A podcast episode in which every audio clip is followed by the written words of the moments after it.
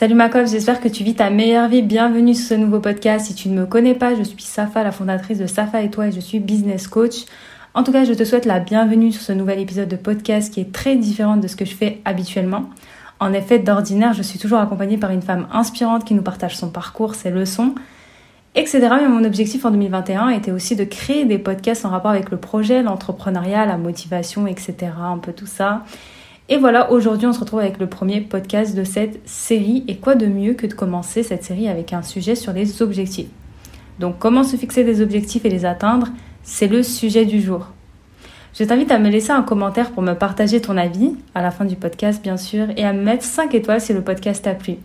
Prends une tasse de thé ou de café et de quoi noter et c'est parti pour ce nouvel épisode. Avant d'entrer dans le vif du sujet, je co-anime dimanche 31 janvier de 15h à 18h un workshop de 3 heures sur le sujet des objectifs. Donc comment réussir à se fixer des objectifs, comment adopter un bon état d'esprit, comment mettre en place un plan d'action et comment développer de nouvelles habitudes. Donc je te mets le lien pour que tu puisses prendre ta place si tu veux aller plus loin.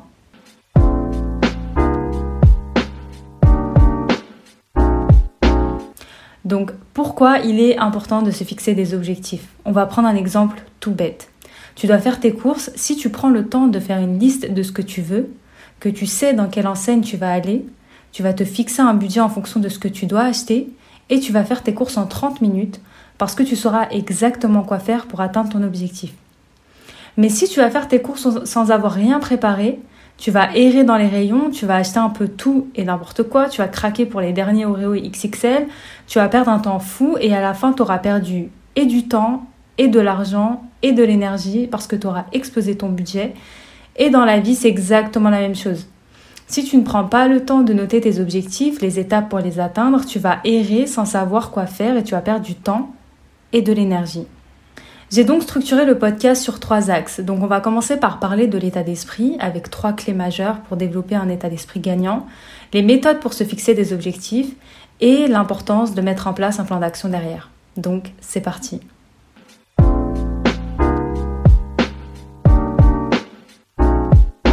Donc la première partie va concerner le mindset, donc comment adopter le bon mindset? Donc ton état d'esprit est un facteur de succès super important dans l'atteinte de tes buts et objectifs peu importe ce que tu vas accomplir dans ta vie et quels que soient tes objectifs, tu dois développer ton état d'esprit pour produire des résultats et atteindre tes objectifs. Sans le bon état d'esprit, quels que soient les objectifs que tu te fixes, ce sera voué à l'échec. Donc on va voir comment adopter le bon état d'esprit. Je vais te donner trois clés pour développer ton mindset et les atteindre. Donc la première clé est de considérer l'échec comme une leçon. Il n'y a rien de mal à échouer. L'échec, c'est une bête noire pour beaucoup. J'en parle souvent sur mes réseaux sociaux parce que je veux qu'on dédramatise cette notion d'échec. Mais ce qu'il faut savoir, c'est que l'échec est un réel bienfait pour ta progression et pour l'atteinte de tes objectifs, car pour réussir, il faut passer par des échecs. Parce qu'on apprend beaucoup plus avec des échecs qu'avec des succès. Par conséquent, n'aie pas peur d'échouer. Recadre ton état d'esprit et intègre le fait que les échecs sont vraiment positifs pour toi, pour ta progression, pour ton développement. Et les gens n'en parlent pas beaucoup, mais je te rassure, on échoue tous. Donc vraiment, il faut apprendre à dédramatiser l'échec. On passe tous par là. Il faut juste comprendre quelles leçons en tirer derrière. La deuxième clé, c'est développer sa patience. Les personnes qui échouent dans l'atteinte de leur objectif se sont avérées être pour beaucoup impatientes. On veut tout, tout de suite, maintenant. On veut des solutions rapides, on veut des résultats immédiats et on manque de patience. Parce qu'il manque en fait cette vision sur le long terme. Et les personnes qui ne réussissent pas à atteindre leur objectif croient vraiment au court terme et veulent des résultats rapidement. Il ne faut pas voir ces résultats sur du court terme, sinon on risque d'être déçu clairement. Et attendre à péter le score au bout d'une semaine, c'est possible, mais il faut quand même s'armer de patience. Après, je comprends, on veut récolter les fruits de son labeur directement après avoir travaillé, mais il faut savoir être patiente pour réaliser ses rêves. Parce que si tu te montres impatiente, tu vas commencer à douter de toi-même, de tes capacités, de tes compétences, de ton projet, et au final, qu'est-ce qui va se passer? Tu vas abandonner. Et c'est pas ce qu'on veut. Et comme on dit souvent, Rome ne s'est pas construite en un jour et c'est exactement la même chose pour tes projets ou n'importe quel autre objectif. Ça se construit petit à petit, petit pas par petit pas. Donc patiente, travaille et surtout crois en toi. Le succès n'est pas quelque chose qu'on peut atteindre en une semaine ou un mois, même si ça peut arriver bien sûr, mais il faut s'armer de patience. La clé numéro 3, c'est apprécier le voyage et pas seulement les résultats. Trop souvent, on travaille sans relâche sur nos objectifs en se concentrant sur l'obtention de résultats et en oubliant une chose importante, le voyage entrepris pour réaliser ses objectifs. Quels que soient tes objectifs, c'est le chemin parcouru qui compte. C'est pour cette raison que tu dois prendre le temps d'apprécier tes progrès, y trouver du plaisir et être reconnaissante pour tout ce que tu as appris au cours du voyage pour atteindre ton objectif. Le chemin pour atteindre ces objectifs est important. Et c'est ce que tu traverses qui te transformera, et pas forcément tes résultats. Les personnes qui réussissent valorisent le voyage qu'elles entreprennent plus que leur succès. C'est pourquoi ces personnes-là continuent à travailler même lorsqu'elles ont atteint leurs objectifs et même si elles ont connu un grand succès. Et même si à la fin tu n'obtiens pas les résultats escomptés, tu resteras satisfaite parce que tu auras vu ta progression, tu auras savouré ce voyage plein de rebondissements, plein d'échecs et surtout plein, plein de leçons. Il y a d'autres clés pour adopter un bon mindset, mais je vais m'arrêter à ces trois-là qui, à mon sens, sont importants à connaître. Et maintenant qu'on a adopté le bon mindset, on va passer à la partie numéro 2, à savoir faire le bilan de son année, de son mois, de sa semaine. Bref, faire un bilan est très souvent négligé parce qu'encore une fois, on est trop pressé de se fixer des objectifs sans prendre le temps déjà de savourer et fêter ses succès passés ou de faire le point sur ses échecs. Donc on va le voir tout de suite.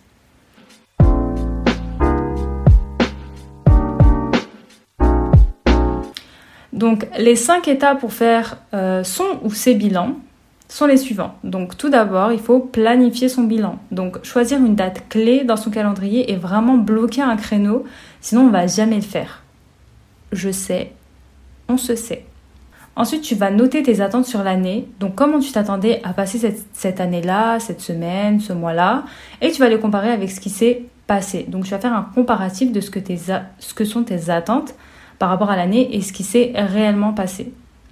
Pour d'une part, noter les leçons apprises cette année, pour mieux avancer sur ses objectifs l'année ou le mois suivant. Noter les regrets et frustrations pour les transformer en objectifs. Et il y a sûrement des choses que tu regrettes d'avoir fait ou pas fait et on n'a pas le temps de culpabiliser, il n'y a pas la place à la culpabilité. Ici, le seul objectif, c'est de transformer ces frustrations en levier de motivation.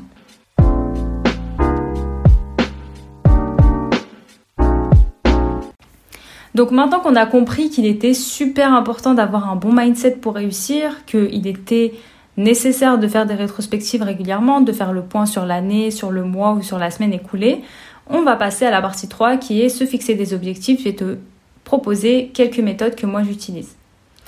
Donc avant d'entrer dans le vif du sujet, je vais prendre le temps de redéfinir ce qu'est un but et un objectif parce qu'on les confond souvent à tort.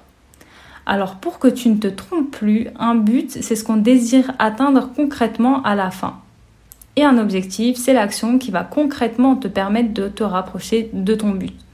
Donc en fait, tu as ton but et ce but est éclaté en plusieurs objectifs. Et ces objectifs sont éclatés en d'autres objectifs et ces petits objectifs sont éclatés en tâches.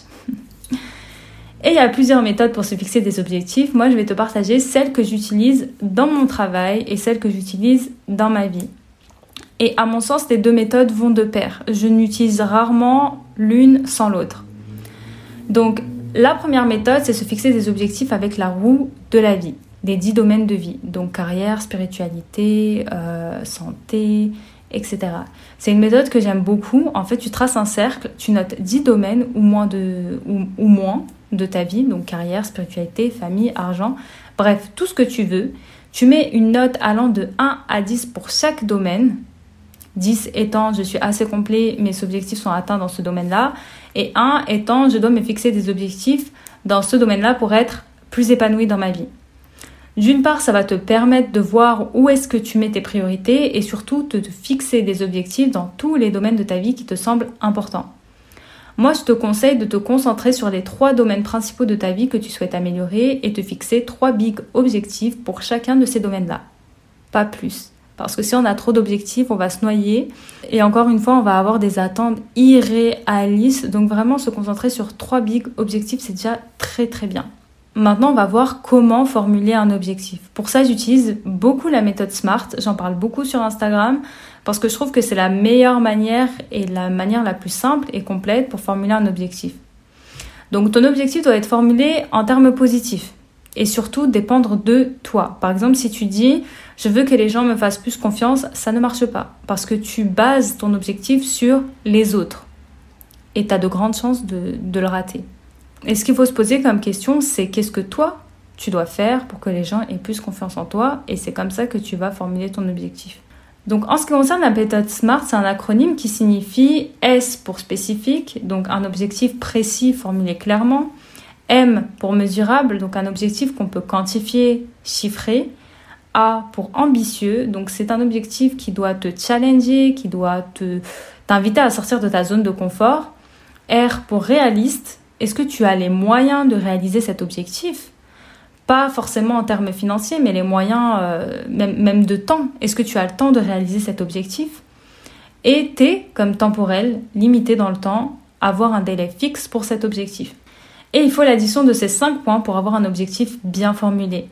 Par exemple, on passe de je veux perdre du poids, un objectif qui n'est pas smart du tout, à je veux perdre 10 kilos avant le 18 juin 2021. Donc on voit bien que l'objectif est précis, l'objectif est chiffré, il est ambitieux, il est réaliste, on n'a pas dit 50 kg mais 10 kg, il est temporel, donc limité dans le temps, il y a une date de fin, donc c'est parfait. Donc ça, ça va te faciliter le passage à l'action et ça va te permettre de, de te projeter et visualiser ton succès. Comme je te disais précédemment, ton objectif doit être formulé de manière positive et ne doit pas être négatif. Tu dois te concentrer sur ce que tu veux avoir et non pas sur ce que tu ne veux plus avoir. Par exemple, je ne veux plus procrastiner se transforme en je vais être productive. Donc on transforme le négatif en quelque chose de positif. Tu te concentres sur ce que tu veux devenir, sur ce que tu veux avoir. Et ça, c'est super important, ça change tout. Et ça fait aussi partie de l'état d'esprit. Un état d'esprit positif attire le positif. Maintenant qu'on a compris les méthodes pour se fixer et formuler un objectif, on va voir comment passer à l'action avec ce qu'on appelle un plan d'action.